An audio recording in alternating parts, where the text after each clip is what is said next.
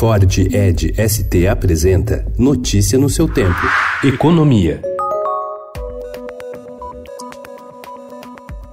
O Ministério da Economia calcula que a proposta de reforma tributária encampada pela Câmara dos Deputados exigiria a fixação de uma alíquota de 30% ou até maior para o novo Imposto sobre Operações com Bens e Serviços, o IBS, que incidiria sobre o consumo. Nesse patamar, o Brasil passaria a ter o maior imposto sobre o valor agregado do mundo. Por trás do cálculo, há uma disputa entre governo e Congresso no andamento da reforma tributária.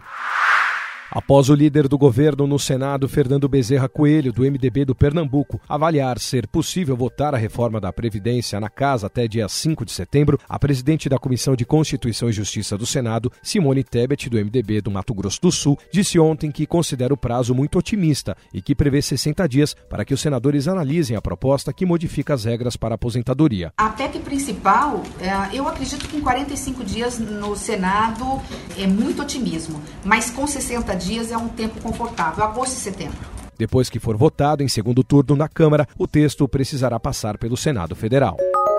Após ter entrado num entendimento com a União Europeia, o Mercosul avança agora para concluir um acordo de livre comércio com os países da Associação Europeia de Comércio Livre, que reúne Islândia, Noruega e Suíça. Em coletiva de imprensa ontem, durante a cúpula do Mercosul em Santa Fé, na Argentina, os negociadores dos quatro países membros, Argentina, Brasil, Paraguai e Uruguai, disseram que há uma expectativa de que o acordo seja concluído já em agosto.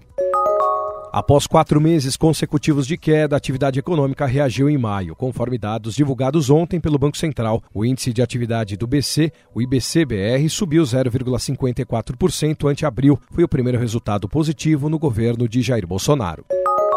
A fintech brasileira Nubank ataca outra vez, desta vez de olho no mundo corporativo. A partir de hoje começa um projeto piloto para oferecer conta corrente para pequenas empresas, com foco em profissionais autônomos e microempreendedores individuais, os MEIs, público que por muitos anos foi desprezado pelos grandes bancos de varejo do país. Notícia no seu tempo. É um oferecimento de Ford Edge ST, o SUV que coloca performance na sua rotina até na hora de você se informar.